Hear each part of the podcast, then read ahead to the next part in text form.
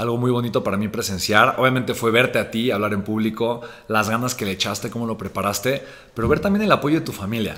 Sí, ¿no? Detrás de cámaras, para mí eso fue algo súper bonito. Sí, es básico. Yo creo que, digo, yo sé que mucha gente no tiene esta bendición que probablemente yo tengo y que valoro, no la doy por hecho, de tener una familia que está en todas, en los inicios, en las buenas, en las malas.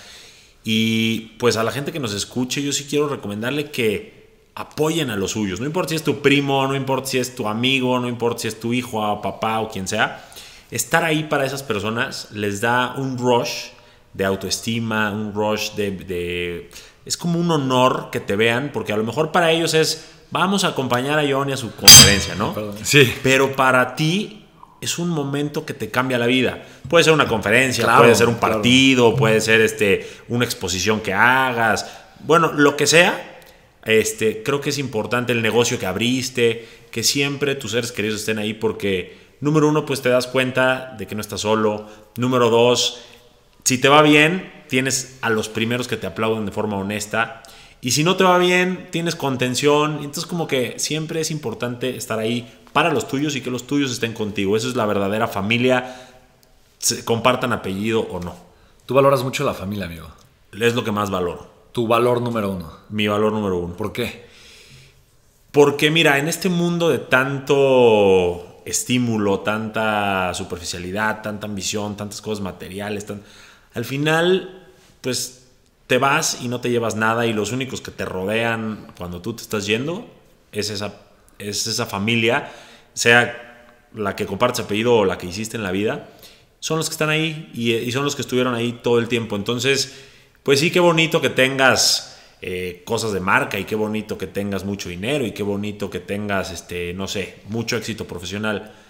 Pero si no tienes con quién compartirlo, si no tienes con quién compartir ese proceso, esos logros, eh, y que también te bajen un poquito al suelo cuando tú ya a lo mejor te subiste un ladrillo, pues realmente creo que es una vida muy vacía para mí.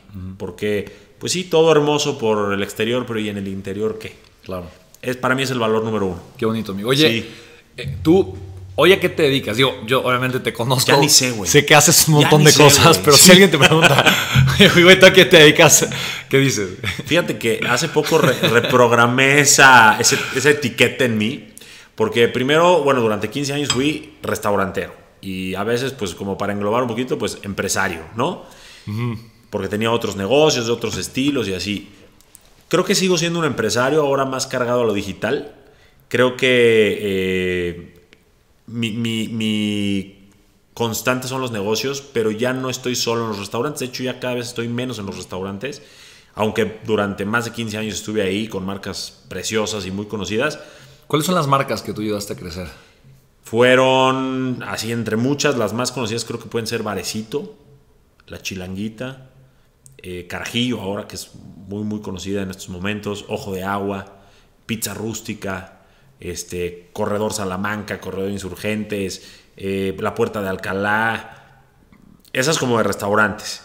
También tuvimos estéticas de belleza que se llamaba Plan B. Entonces, Ah, me acuerdo, de todo, esas sí, con Nicole, sí. ¿no? Con Nicole, mi hermana. Sí, esas ya no, ya no las tienen. Eh, Lo que pasa es que ella se casó, se fue a Mérida y Ya. entonces se retransformó el negocio, pero siempre con mis hermanos, fíjate que ahorita que hablábamos de la familia, Sí. siempre Con ha sido Auna- como con- la constante. Con, Con Auna hiciste lo- los restaurantes, ¿no? Anuar, mi hermano, los restaurantes, con Nicole y Laila, lo de las clínicas de belleza, y, este, y ahora estoy en todo lo, lo digital, igual que tú, tocando vidas, pero también encontrando muchos nichos muy padres como en el, en el autoaprendizaje, en esta era de la información. Y, este, y bueno, pues también ahí se ha vuelto algo muy redituable, no solo económico, sino a nivel satisfacción de saber que es un negocio con propósito, está padrísimo.